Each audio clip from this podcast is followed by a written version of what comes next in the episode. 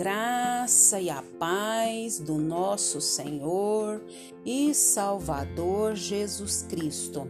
Aqui é Flávia Santos e bora lá para mais uma meditação. Nós vamos meditar nas Sagradas Escrituras em Deuteronômio, capítulo 4, versículo 7. E a Bíblia Sagrada diz: Que grande nação tem um Deus tão próximo como o Senhor, o nosso Deus, sempre que o invocamos? Deuteronômio 4, 7.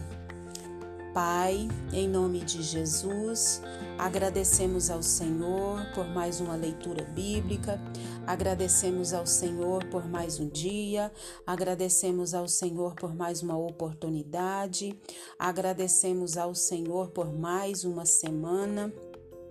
Agradecemos ao Senhor pela semana que passou, agradecemos ao Senhor por essa que já se iniciou no dia de hoje.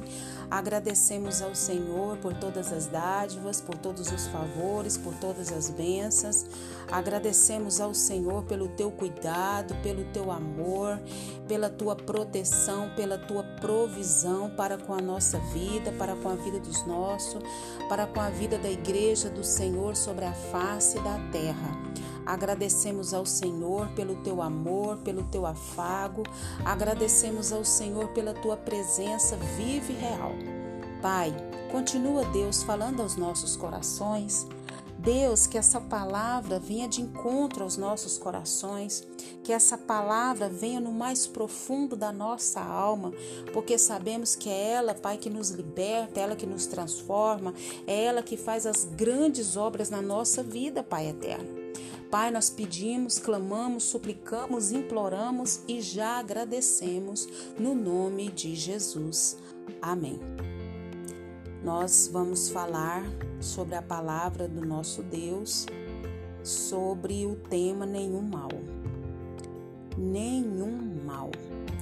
Quando nós temos o Senhor, o Deus vivo, o Deus todo-poderoso, como Deus da nossa vida, o Deus que está acima de qualquer coisa na nossa vida, Ele como centro, como aquele que rege, que governa, que dirige, que está acima de tudo e de todos, venha o que vier, nós sabemos que não há mal que ele não venha trabalhar para o nosso bem, que ele não venha agir é, a favor, é, é, trabalhar de maneira a nos abençoar, a trabalhar de forma que isso venha cooperar para o nosso bem e lendo um texto, achei muito interessante e eu quero compartilhar porque fala muito sobre isso.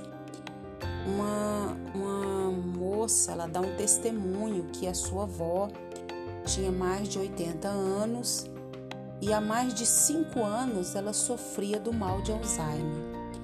E o mal de Alzheimer é uma doença que causa demência. E em geral, é, a pessoa vive no passado e às vezes não reconhece as pessoas. E certo dia ela passou horas orando e louvando a Deus e demonstrando uma lucidez incomum. E ela, a sua avó, afirmava que Deus é bom. Afirmava que Deus era misericordioso, que Deus cuidava dela e estava lhe preparando o lugar no céu. Que testemunho incrível! incrível dessa senhora e ela que ela nos deu, né? E esse fato nos faz concluir que nada que nos aconteça pode destruir a fé em Deus, nem mesmo uma doença tão cruel como o Alzheimer. Que essa doença, né, que por mais terrível que seja, a fé permanece firme, a fé permanece inabalável até o fim, por toda a nossa vida. E essa senhora demonstrou crer em Deus e buscou viver conforme a vontade de Deus. E, e a gente percebe que Deus não abandonou em momento algum e nem ela deixou de louvá-lo em momento algum, mesmo passando por essa doença. Então, a gente pode perceber que mesmo como essa senhora, eu e você precisamos o quê? Permanecer na fé. E o texto que nós lemos hoje nos ensina como fazer isso. Ao aprender o que Deus quer de nós, por meio do que? Da sua palavra. Nós precisamos guardar isso na memória e colocar isso em primeiro lugar e em prática.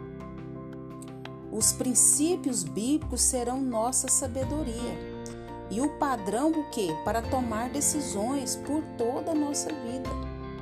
Nós devemos cuidar de nós mesmos para que não nos esqueçamos do que Deus fez e permanecermos confiantes nele por toda a vida, para que os filhos, os netos conheçam a Deus a quem servamos, a quem servimos mesmo quando estivermos com idade avançada, talvez sofrendo uma doença ou com circunstâncias da vida. Deus sempre estará perto de nós, atento às nossas orações e suprindo cada uma das nossas necessidades. Para isso, nós precisamos o que? Estar perto dele também buscando aprender mais sobre Deus, para que a sua vida, a nossa vida, seja agradável a, a Deus e que a gente nunca esqueça o que Ele fez. Permanecer firme na fé em Deus, mesmo que as circunstâncias não sejam as melhores. Nós devemos demonstrar isso aos nossos familiares que Deus é o Senhor da nossa vida, demonstrar a todos testemunho como dessa senhora, o que Deus fez, tem feito e sei que fará na nossa vida. E que o Espírito Santo de Deus continue falando aos nossos corações que os testemunhos são o que? Prazer, o prazer e os nossos maiores conselheiros. Os teus testemunhos são o meu prazer e os meus conselheiros. Já fala lá no Salmo 119, versículo é, 24. E que o Espírito Santo de Deus continue falando e trabalhando nos nossos corações. Pai eterno, Pai santo, Pai querido, nós clamamos a Ti, Pai, nessa hora.